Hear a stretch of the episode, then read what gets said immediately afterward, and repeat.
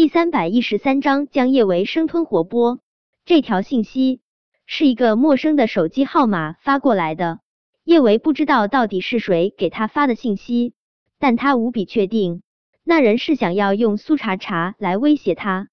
叶维那颗紧绷的心脏渐渐回落，这样也好，总好过那人是为了直接伤害苏茶茶。那人用苏茶茶来威胁他。证明苏茶茶对他还是很有用的，他不会轻易伤害苏茶茶。叶维丝毫不敢耽搁，连忙给那人回了一条短信：“你到底想要做什么？别伤害茶茶，你真正想找的人是我，对不对？”几乎是立马，那人就又给叶维发了一条短信：“苏茶茶可真可怜呢，一身的伤，还刚刚流了产。我要是想要对他做什么？”他可受不住，别动茶茶。看到那人发过来的这段话，叶维忽然就有些不确定那人到底会不会伤害苏茶茶了。他的心瞬间紧绷了起来，他连忙又发了一条短信：“只要你别伤害茶茶，不管你提什么要求，我都会答应你。”叶维发过去这条短信后，他许久都没有收到那边的回复，仿佛所有的消息。都石沉大海一般，叶维心中不安到了极致，他没有耐心去继续等待那人回复短信，打算直接给那人打电话。电话还没有拨出，叶维就又收到了那边发过来的短信。这条短信之中带着浓重的讽刺，还真是姐妹情深呢。叶维，你对你的亲姐姐可都没这么真心。叶安好，叶安好。是你对不对？你有什么事情冲我来？你别伤害茶茶。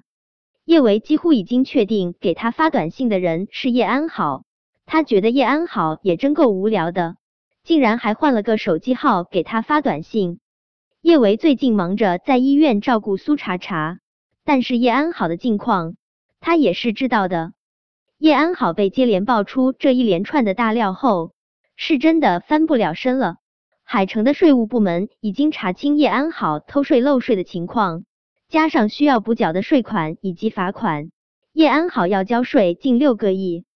叶安好很擅长投资，按理说拿出六个亿对他来说并不难，但是最近几天，叶安好名下的公司都出现了财务状况，严重的还负债累累，资不抵债，无法经营。他现在就算是把手下所有的公司都卖了，也凑不够这么多钱。更重要的是，偷税漏税的影响太大，很多官媒都公开声明抵制叶安好。叶安好的演艺事业也一落千丈，不管是电影、广告还是电视剧，都不愿意用这种污点艺人。叶安好演过的几部电影都无法无法上映，电视剧也无法上新播出。广告商更是纷纷与他解约。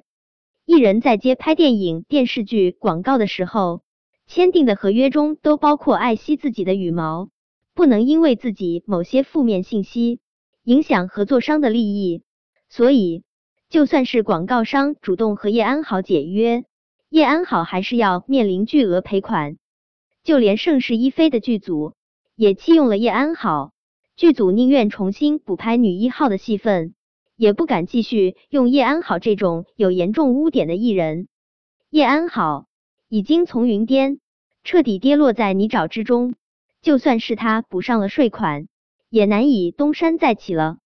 看到叶安好这么惨，叶维心中自然是开心的，只是他没有想到叶安好狗急跳墙，要用苏茶茶来威胁他。叶安好这事自己不好过，也不打算让他好过呢。被叶维看穿了他的身份，叶安好也没打算继续藏着掖着，他直接拨通了叶维的电话。叶维，对，我是叶安好，对你恨之入骨，想要将你生吞活剥的叶安好。叶安好的声音之中带着浓重的恨意，他是真的恨呐，他恨死了叶维。要不是叶维抢走了陆廷琛，陆廷琛也不会把他逼得无路可走。他不傻。这一次他会被逼到这一步，绝对少不了陆廷琛的功劳。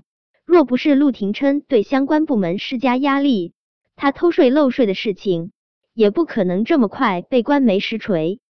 还有诈捐、买通医生掩盖他混乱的私生活，每一件在大家看来都是一辈子都无法洗清的污点。若是陆廷琛愿意拉他一把，他自然可以一身荣光的回到观众面前。可因为叶维，陆廷琛只会亲手将他推下地狱。叶安好曾经以为他天资聪颖，又善谋略，能够轻易的将别人玩弄在股掌之中。他想要成功，轻而易举。直到这一次跌落泥潭，他才明白自己的力量有多么的渺小与不堪一击。他奋力挣扎，他拼死抵抗，终究。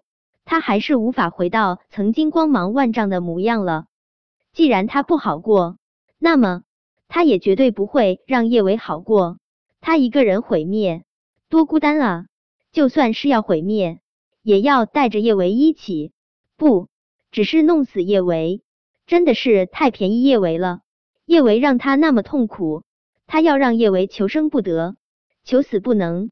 他要让叶维尝尝被最爱的男人憎恶的痛楚，他要让叶维在泥潭中苦苦挣扎，却得不到救赎。他要叶维比他惨一百倍、一千倍、一万倍。叶安好，你恨我入骨，你想要把我生吞活剥？好啊，你来找我啊！谁让你把查查抓走的？叶安好层层冷笑，叶维。谁不知道你把苏茶茶看得比自己的性命还重要？我不把苏茶茶抓走，怎么让你乖乖把自己送到我面前？哦，当然，这个世界上最多的还是塑料姐妹花，表面上说的为了对方可以不顾生死，到头来还不是巴不得让对方去死。或许你和苏茶茶和你我一样，也只是塑料姐妹花。叶维。你自然也可以不用管苏茶茶的生死。叶维死死捏住手机。叶安好，你别在这里给我废话。说，茶茶现在在什么地方？你想让我乖乖把自己送到你面前，我会过去，但是我不许你伤害茶茶一分一毫。叶安好悠悠一笑，他不疾不徐的说道：“叶维，想不到你和苏茶茶还真不是塑料姐妹花啊。”沉默了片刻，他接着用那种森冷的、近乎诡异的声音对着叶维说道：“叶维，赵娜和吴磊，你还记得吧？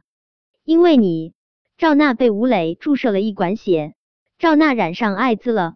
现在我手上有一管赵娜的血，你说我要不要把这管血送给苏茶茶呢？”本章播讲完毕，想提前阅读电子书内容的听友。请关注微信公众号“万月斋”，并在公众号回复数字零零幺即可。